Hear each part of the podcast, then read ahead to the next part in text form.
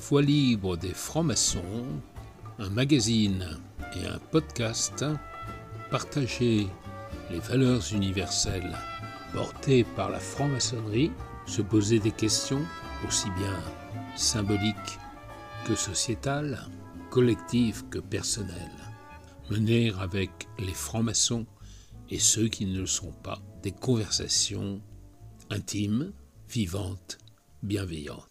Bonjour, la Voix libre des francs-maçons interroge actuellement des jeunes maçons. Et Julie se trouve avec moi pour nous parler du sens qu'elle donne à son engagement maçonnique. En fait, euh, à son engagement maintenant, mais en amont de l'engagement, qu'est-ce qui s'est passé pour que tu arrives à la franc-maçonnerie? Tout d'abord, bonjour. Alors je pense que voilà chaque euh, franc-maçon, qu'il soit jeune ou pas, euh, est arrivé un petit peu euh, différemment en fonction de son parcours, ses expériences. Euh, moi, je dois avouer que je viens d'une famille de francs-maçons, Ah. euh, donc et oui, il y en a. Euh, donc autant autant le dire aussi.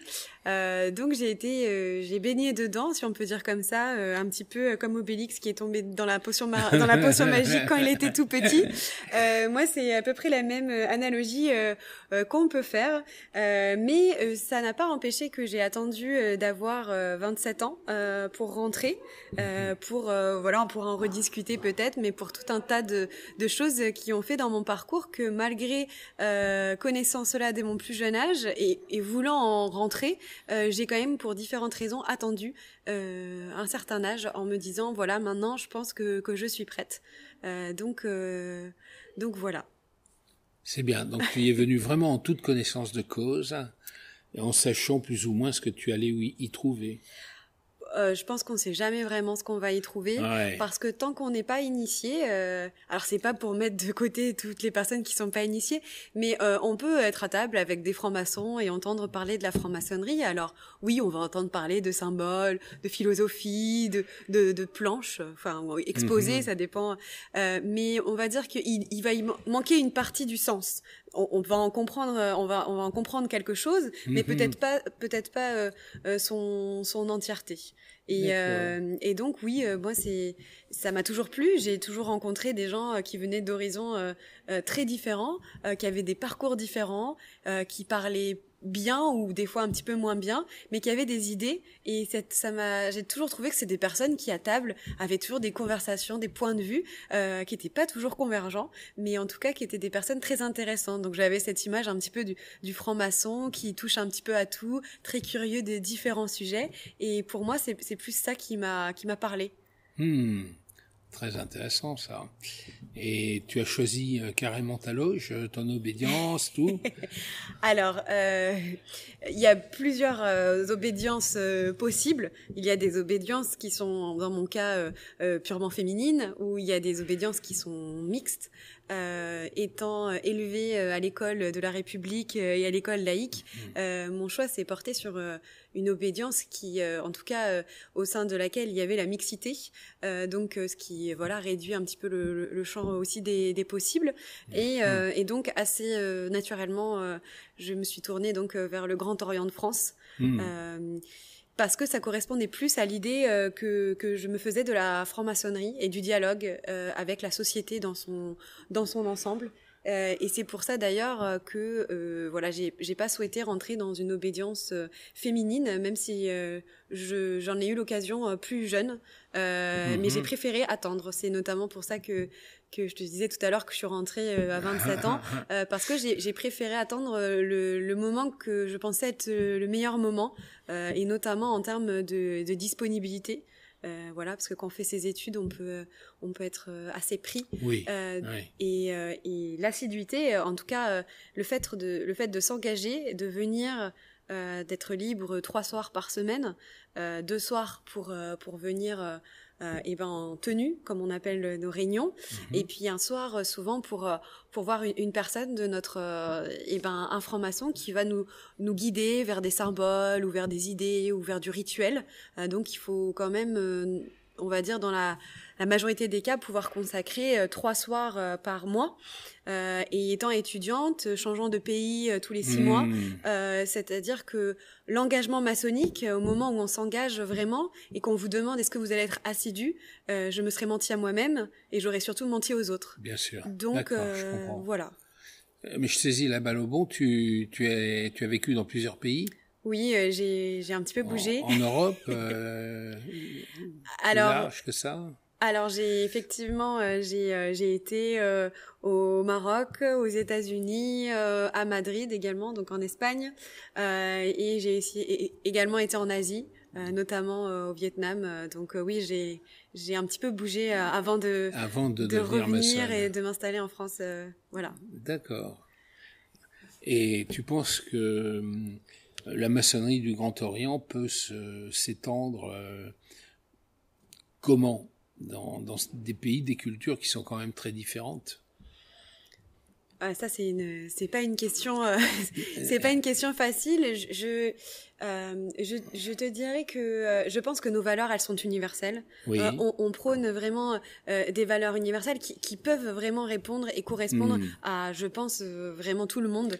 Après, je reste persuadée que, enfin, je reste persuadée, je pense plutôt que euh, il y a des pays qui sont tout à fait euh, qui ont toutes les billes, euh, qui ont également les mêmes valeurs que nous pour créer leur- leurs propres obédiences au niveau national.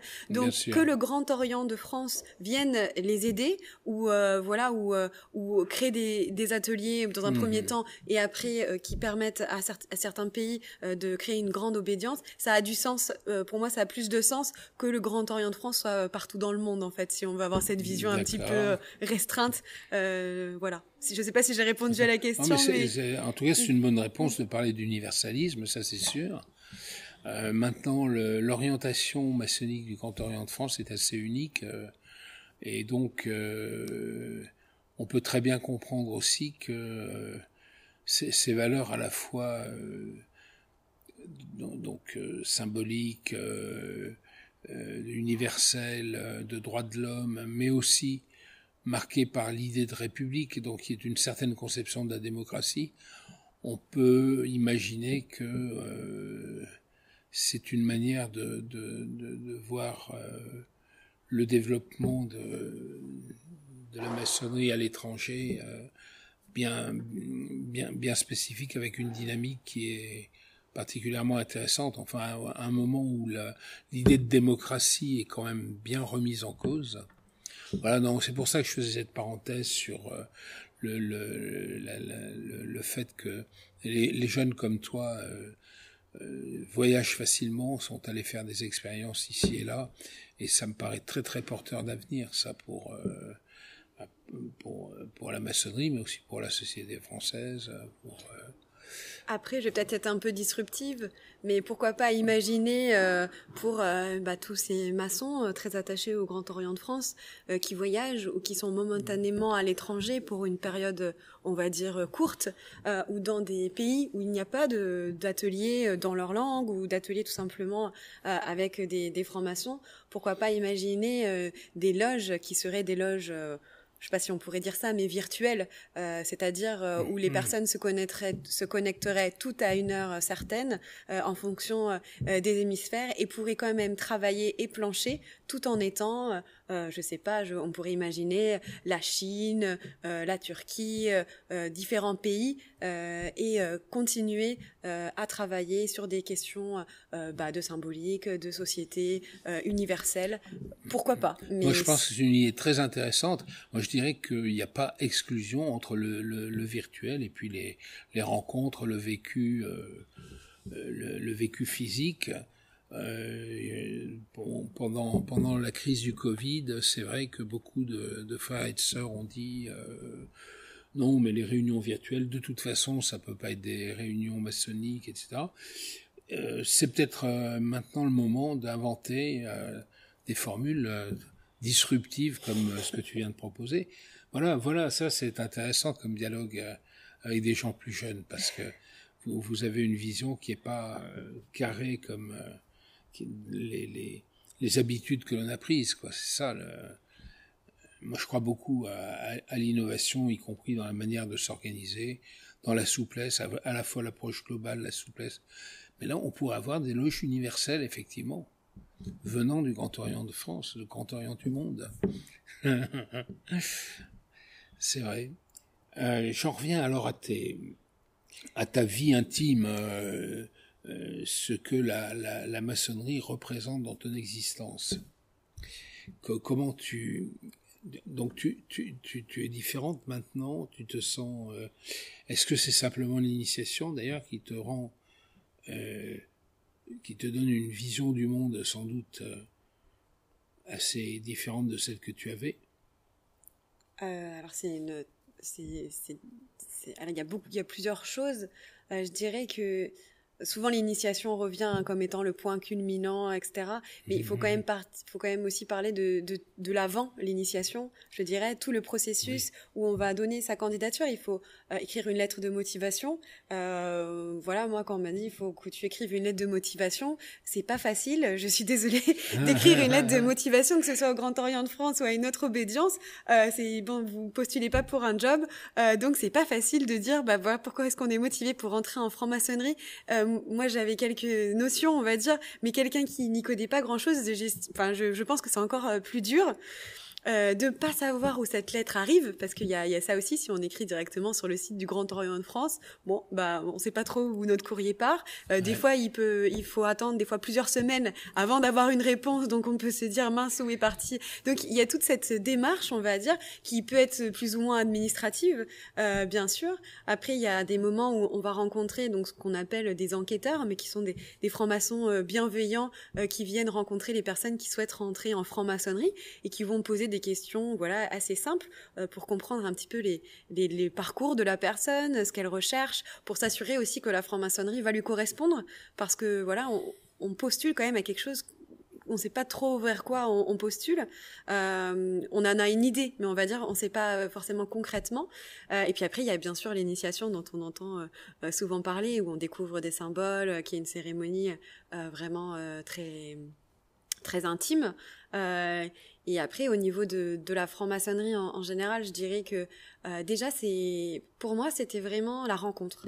Euh, c'est mmh. rencontrer des personnes que je n'aurais pas eu l'occasion de rencontrer, enfin je ne pense pas, euh, qui sont des personnes que vous pouvez d'ailleurs rencontrer euh, euh en sein d'une association, puisque voilà, on, on mmh. dans des associations selon vos, selon vos, euh, selon ce que vous y faites et pour les raisons pour lesquelles vous y alliez, vous allez, vous allez rencontrer des personnes différentes. La franc-maçonnerie c'est pareil, c'est d'ailleurs le Grand Orient de France est une association euh, loi 1901, Absolument. donc voilà, ça, ça, ça, a du sens. Et et puis c'est surtout la première année, enfin les premières années ou la première année, ça dépend. Euh, on a différents grades et notamment le, grade d'apprenti euh, où euh, on, est, on ne, parle pas. et, et c'est vrai que je dirais que ce moment d'introspection, d'observer tout ce qui se passe lors de nos réunions, de d'essayer de comprendre un petit peu les rituels, comment les personnes prennent la parole, etc. c'est un moment qui est un peu frustrant au tout début, mais qui très vite est très riche euh, on apprend beaucoup, on apprend beaucoup sur soi. Euh, et, euh, et voilà, pour les temps de parole et la façon dont on prend la parole, je pense que quand, dans n'importe quel milieu, après, que ce soit associatif ou même professionnel, je pense que les francs-maçons sont un petit peu reconnaissables dans leur façon qu'ils ont de ou distribuer la parole ou d'écouter les autres parler en essayant de ne pas couper la parole. Mmh. et je dirais que pour moi, la, la grande différence, ça a été ça, c'est de d'essayer de, de pas de pas couper la parole aux, personnes qui sont en face et autour de nous, de les écouter et après de, et après de parler. C'est un vrai signe de respect et, et d'écoute. D'accord. Et les sujets traités, qu'est-ce qu'ils t'apportent? Alors, euh, je suis aussi rentrée en franc-maçonnerie parce que, bon, quand on a un parcours classique, euh, collège, lycée, université, ou, même après le, lycée, euh, le lycée, on a notamment des cours de philosophie, des cours de littérature, ça dépend un peu les sections qu'on fait, mais dans la globalité, on a un peu tout ça. et on apprend à travailler, rendre des devoirs, des choses comme ça. Et après, on arrête et on n'a plus rien. Donc c'est-à-dire que ce côté, euh, on va dire, on nous demandait un peu de manière obligée de réfléchir, de, de savoir un peu qui était Spinoza ou Bergson, etc. Après, on n'a plus rien. On a ça pendant un an et plus rien. Et il me manquait ça. Je me, chez moi, je me mettais pas euh, devant ma table avec un livre en me disant je vais me faire une petite une petite page d'écriture ce soir. Euh, et donc il me manquait ce côté bah, philosophique et puis même de réfléchir euh, sur la société, comprendre ce qui se passe. Et c'est surtout, on peut avoir une opinion, mais ce qui est riche, c'est l'opinion des autres. C'est de comprendre le point de vue de mmh. l'autre. Parce que son mmh. opinion, voilà, on l'a, on peut la bâtir, on peut l'améliorer, on peut lire plein de sources, mais, mais ça va rester mmh. notre idée. Le, ce qui est riche, c'est justement de les, de les partager. Et euh, donc euh, voilà, je dirais qu'il y y a aussi ce, ce côté-là qui, qui pour moi était très important. Et euh, c'est ce que j'ai recherché en rentrant en, franc-maçonnerie. donc voilà, je travaille ce qu'on appelle du symbolique. Donc ça va être réfléchir sur des symboles. on connaît tous un petit peu le cliché du, du, du franc-maçon avec l'équerre et le compas.